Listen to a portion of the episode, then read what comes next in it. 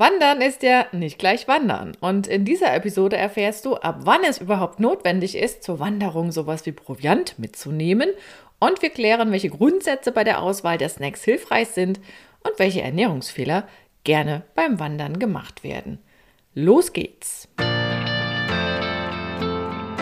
Herzlich willkommen zu meinem Podcast Sport trifft Ernährung. Hier bekommst du wertvolle Infos und Praxistipps, die dir dabei helfen, deine Ernährungsstrategie in Form zu bringen. Und zwar so, dass sie zu dir, zu deinem Alltag und natürlich auch zu deinem sportlichen Ziel passt. Und jetzt wünsche ich dir viel Spaß mit dieser Episode. Ja, willkommen zurück. Ich bin Julia Zichner und ich zeige Sportlern, wie sie mit der richtigen Ernährung das Beste aus sich rausholen können und wie sie es schaffen, in Form zu bleiben. Die Osterzeit ist ja für viele mit einer kleinen Auszeit vom Alltag verbunden. Typischerweise ist es ja eben die Zeit oder eine dieser berühmten Zeitfenster im Jahr für Urlaub, für Ferien, für Familie und Freunde und eben auch für Ausflüge und Touren. Ne? Das ist ja ein bisschen frühlingshafter, das Wetter, und man hat Lust, wieder rauszugehen. Ob das jetzt eine Radtour ist oder eine Wanderung, sei es drum, wir bleiben in dieser Episode mal beim Wandern. Nun ist ja Wandern nicht gleich Wandern. Das ist so ein bisschen wie beim Nordic Walking. Da reicht ja auch das Spektrum von denjenigen, die so richtig super flott über mehrere Stunden, vielleicht noch auf Trails, wo es auf und ab geht, unterwegs sind. Und die andere, ich sag mal, extrem weit davon entfernte Gruppe ist die, die ganz gemütlich eben eine halbe Stunde in der Ebene Walken geht. Beides nennt sich Walking oder Nordic Walking, aber es findet völlig unterschiedlich statt und genauso ist es ja auch beim Laufen. Du kennst das beim Radfahren, beim Skilanglauf und deshalb lohnt sich ein genauerer Blick auf die Details und genau die schauen wir uns jetzt an und zwar in puncto Wandern. Vielleicht noch eine Art Disclaimer vorneweg, wenn du eher Kurzstrecke wanderst. Also sagen wir mal alles, was so deutlich unter einem halben Tag ist, vielleicht so zwei Stunden oder so, dann brauchst du dir keine großen Gedanken um irgendwelche Proviantgeschichten zu machen.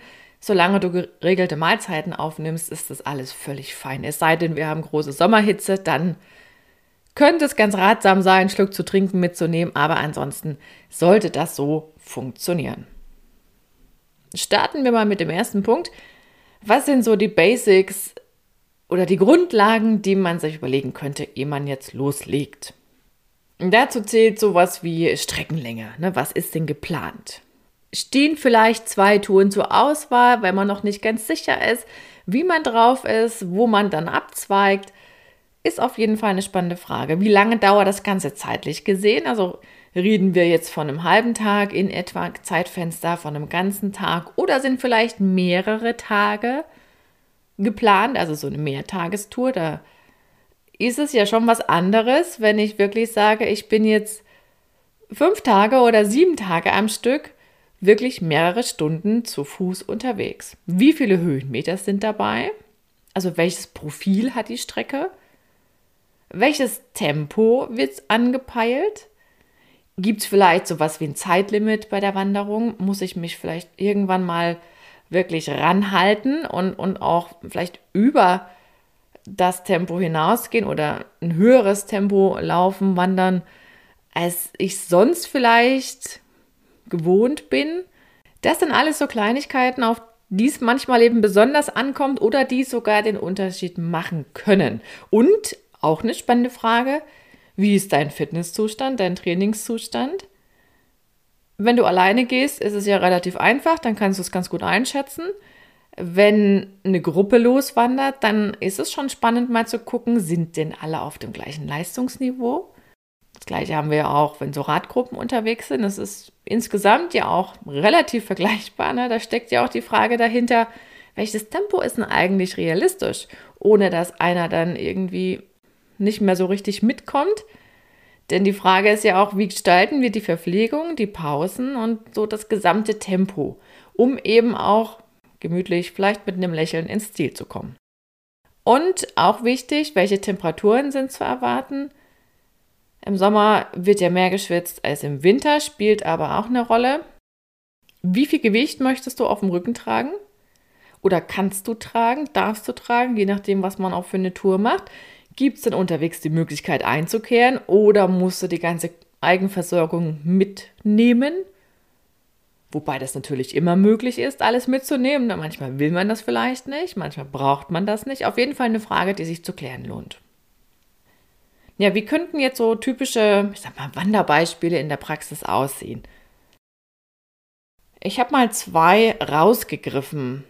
Der erste ist, ja, ich sag mal, relativ typisch, wenn man davon ausgeht, ne, dass in einem Tempo gewandert wird, wo man sich noch unterhalten kann. Vielleicht auch so mindestens ein halber Tag, vielleicht eher ein ganzer Tag. Aber solange ich mich unterhalten kann, dann heißt das ja automatisch, ja, dann wird der größte Teil der benötigten Energie, die ich jetzt beim Wandern brauche, ne, die wird aus Fettsäuren bereitgestellt. Das macht mir das Leben relativ leicht, weil ich ja genug Reserven an Bord habe. Wenn natürlich ein paar mehr Höhenmeter dabei sind oder ich zügiger vom Tempo her dabei bin, das merke ich dann schon, wenn ich mehr schnaufen muss. Vielleicht sind auch ein paar Treppenstufen dabei, das ist ja auch eine Geschichte, die nicht uninteressant ist für die Muskulatur. Sprich, wenn deine Muskulatur mehr gefordert wird, dann ist es auch so, dass mehr Kohlenhydrate sein dürfen, denn dann brauchst du einfach mehr Muskelbenzin. Und das zweite Beispiel, das geht ein bisschen mehr in so Richtung Sportwanderung oder eben mehrere Tage am Stück. Machen ja auch manche, gerade im Sommer gibt es ja auch so bestimmte Touren, die man oder wo die Streckenlänge insgesamt so lang ist, dass man das nicht an einem Tag schafft, dass man das aufteilen müsste. Auf jeden Fall reden wir von etwas anspruchsvolleren, vielleicht auch, wo ein bisschen mehr Krafteinsatz benötigt wird. Vielleicht sind auch Kletterpassagen dabei.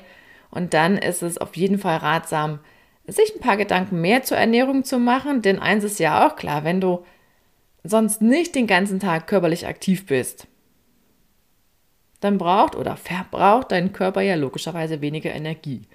Und das ändert sich natürlich durchaus extrem, wenn du von morgens bis abends wandern gehst und das vielleicht noch ein paar Tage am Stück.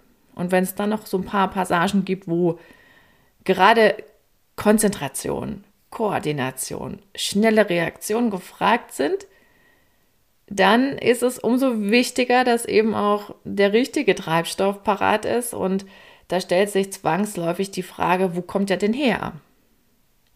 Und da sind wir wieder bei diesem klassischen Punkt. Kann oder müsste ich vielleicht ein paar Kohlenhydrate einlagern, weil ich sonst viel zu viel auf dem Rücken tragen muss oder mir vielleicht gar nicht so viel unterwegs nachkaufen kann? Das ist ja immer eine sehr individuelle Geschichte.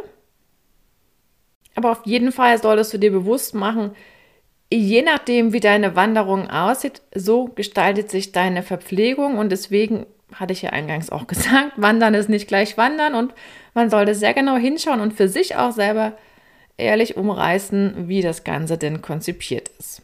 Und dann kommen wir mal zu dem Punkt Proviant gestalten. Auf jeden Fall ist es immer sehr, sehr ratsam, ehe man losläuft, gut zu frühstücken. Meistens geht es ja morgens los oder zumindest vormittags und dann bietet sich das logischerweise an, so ein ordentliches Frühstück einzunehmen und da kannst du dir so als Edelsbrücke merken oder als Leitgedanke, je länger das Ganze dauert, je höher das Tempo, je profilierter die Strecke, umso mehr Kohlenhydrate dürfen auch dabei sein. Und das kann wirklich der Frühstücksklassiker oder ein Frühstücksklassiker sein, von Müsli über Haferbrei, heute heißt das ja Oatmeal, oder von mir aus Brot, Brötchen mit Käse oder Wurst oder süßen Aufstrichen, ist völlig okay.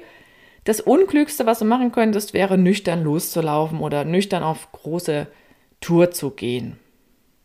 So, was gehört jetzt in den Rucksack? Wir hatten ja eingangs gesagt, also alles, was so einen halben Tag dauert, das ist erst mit überhaupt so Proviant verknüpft. Alles andere sollte auch ohne gehen, zumindest im Normalfall. Das heißt, Getränke sind immer eine gute Idee.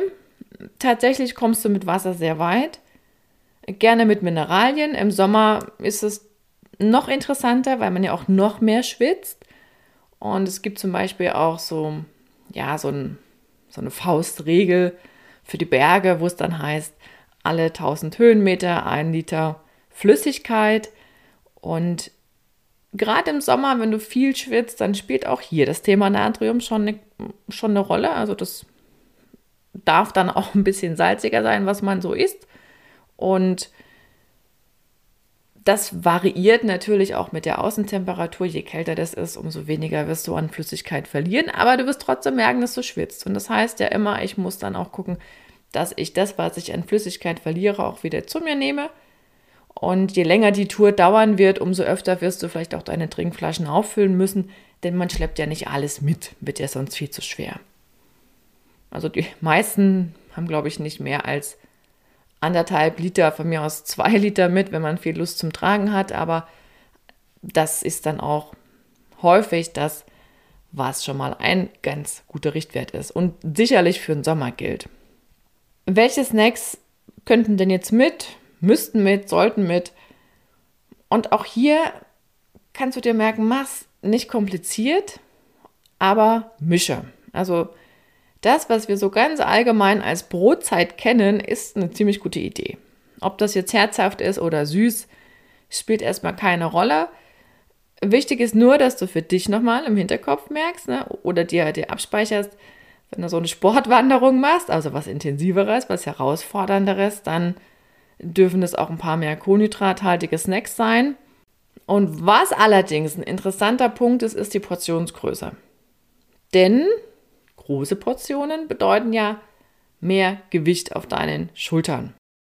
Und insofern sind die Snacks interessanter durchaus, die viel Energie liefern und trotzdem wenig Volumen haben. Das heißt, man muss nicht so viel tragen. Ja, die klassischen Beispiele dafür sind unter anderem Trockenobst, Nüsse, die sind ja auch formstabil, also beides bleibt ja erstmal wie es ist, da wird nichts flüssig, da schmilzt nichts und da matscht auch nichts.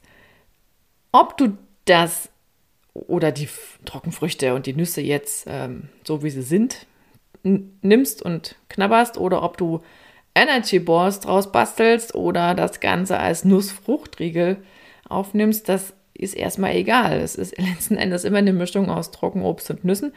Interessant ist natürlich, welche Trockenfrüchte dabei sind. Ne? Wenn du Banane, Aprikose hast, dann hast du mehr Kohlenhydrate da drin, als wenn das irgendwelche Cranberries sind beispielsweise.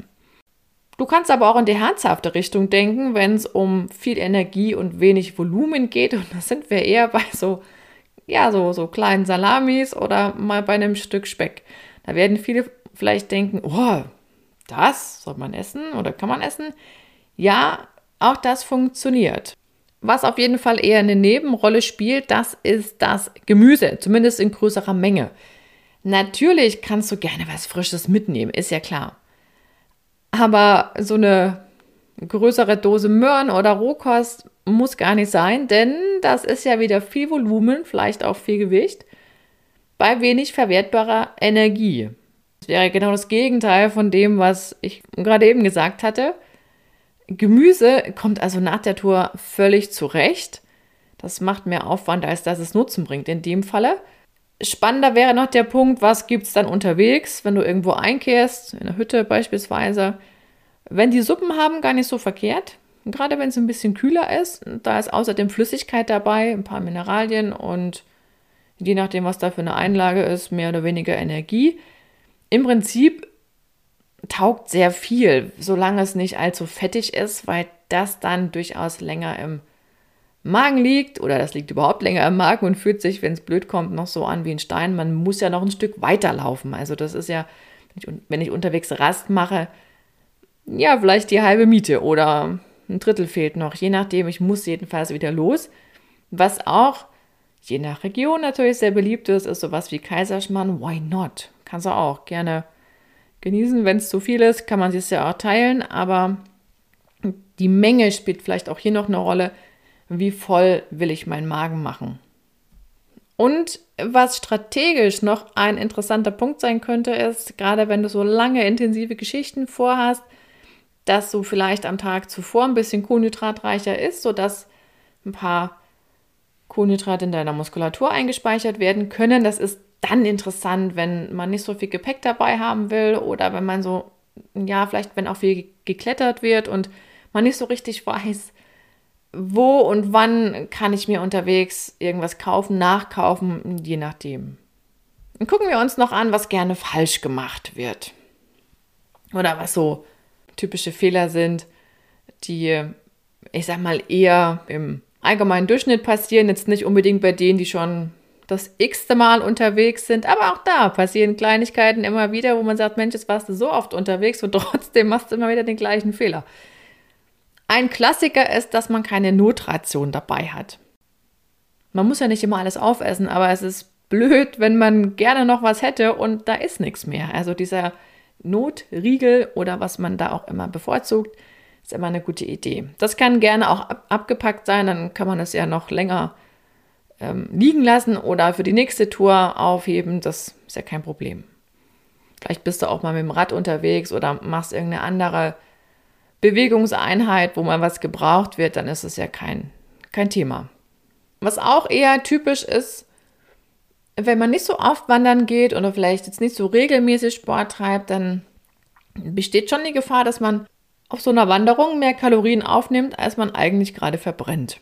Und das geht dann besonders schnell, wenn immer mal jemand sagt, ach, wir können hier anhalten und einkehren und die Strecke aber gar nicht allzu lang ist und die Pausen irgendwie auf die Strecke doch relativ häufig stattfanden oder wenn sowas ansteht wie eine Weinwanderung. Und was auch so ein bisschen tricky ist, äh, das ist der Punkt Gruppen mit Leistungsunterschied. Und wenn man dann nämlich sagt, wir orientieren uns an denen, die besonders fit sind, weil die immer vorne wegsausen, dann ist das für die, die ein bisschen untrainierter sind oder vergleichsweise untrainiert, insofern eine echte Herausforderung, weil die immer angehalten sind, ein höheres Tempo als für sie gut wäre zu wandern. Und die sind dann auch eher an dem Punkt angelangt, wo sie ein paar mehr Kohlenhydrate nochmal nachlegen müssten. Und wenn das dann nicht stattfindet, dann wird es echt zäh gegen Ende. Und das lohnt auch, dass man sich dann eben wirklich an denen orientiert, die nicht so flott unterwegs sind oder die Gruppe teilt, weil es sonst für die einen echt ungemütlich werden könnte. Und im Sommer gibt es immer wieder das Phänomen, dass zu wenig getrunken wird oder zumindest zu wenig vom richtigen Getränk getrunken wird, denn dann ist es echt sinnvoll, auch ein bisschen mineralstoffhaltiger das Getränk zu wählen, beziehungsweise auch, wenn es echt heiß ist und man vermutlich mehr schwitzt, vielleicht auch so eine Art ISO-Getränk nimmt oder so eine Elektrolyttablette mit reinpackt ins Getränk. Das Hilft auf jeden Fall, gerade wenn man zu Muskelkrämpfen neigt. Vielleicht hast du es schon mal gehabt, wenn es sehr heiß war. Hast gedacht, ach, da fehlt bestimmt Magnesium. Das kann vielleicht auch mal der Fall sein, aber in den meisten Fällen ist es tatsächlich unterwegs das Natrium, was fehlt, wenn die Muskulatur krampft. Und von daher ist es etwas, wo einige beim Wandern gar nicht so fort dran denken. Oder eben die Notration fehlt auch was äh, Getränke betrifft. Gerade wenn so ein paar Herausforderungen anstehen, dann sind es zwei wichtige Punkte, weil zu wenig Flüssigkeit heißt ja auch immer, dass ich weniger Leistungsfähigkeit habe, auch im Punkto Gehirn. Und das ist ja etwas, was, was schon sehr doof wäre, weil ja unsere ja, Steuerungszentrale gut funktionieren sollte. Was darfst du dir mitnehmen? Mach dir ehe du startest, die Eckpunkte deiner Tour bewusst und überleg dir, wie sich deine Mahlzeiten gestalten lassen, also was du dir zu essen und zu trinken einpacken solltest und wo du dir vielleicht unterwegs Nachschub kaufen könntest. Dann hat man gesagt, Wandern findet schon, zumindest solange man sich gut unterhalten kann, zu großen Teilen im Fettstoffwechsel statt. Da bist du mit gemischter Kost, klassische Brotzeit, total im Limit. Und die Gefahr besteht natürlich, sich manchmal überzuversorgen, wenn man so ein großer Freund von Pausen ist und Einkehren und oder vielleicht hin und wieder dann ein Weinchen und da ein Bier, dann kommt durchaus schnell ein bisschen mehr an Kalorien zusammen, als man vielleicht auf der Wegstrecke verloren hat. Und je anspruchsvoller die Tour ist, also je länger, je mehr Höhenmeter dabei, je zügiger das Ganze stattfindet, Umso wichtiger wird natürlich auch eine gute Versorgung mit Kohlenhydraten. Dann braucht die Muskulatur mehr Treibstoff und da sind wir immer bei Kohlenhydraten. Und auch beim Wandern gilt, lerne aus deinen Erfahrungen und beziehungsweise wenn du weißt, was gut funktioniert hat, dann weißt du auch, wie du dich beim nächsten Mal mit Proviant ausstatten kannst oder solltest. Ja, und natürlich wandert sie es umso entspannter, je besser deine Basisernährung passt. Und wenn du dich so ganz gemütlich an das Thema Ernährung optimieren herantasten willst, dann könnte dir mein E-Book weiterhelfen und das kannst du dir gratis unter foodeducation.de slash E-Book anfordern und den Link findest du selbstverständlich auch in den Shownotes. So, und jetzt wünsche ich dir ein schönes Osterfest. Viel Freude beim Wandern, wenn du zu den Wanderfreunden gehörst und vielleicht gerade jetzt über die Feiertage was geplant hast. Und dann sage ich Tschüss, bis zum nächsten Mal, hab eine gute Zeit. Deine Julia.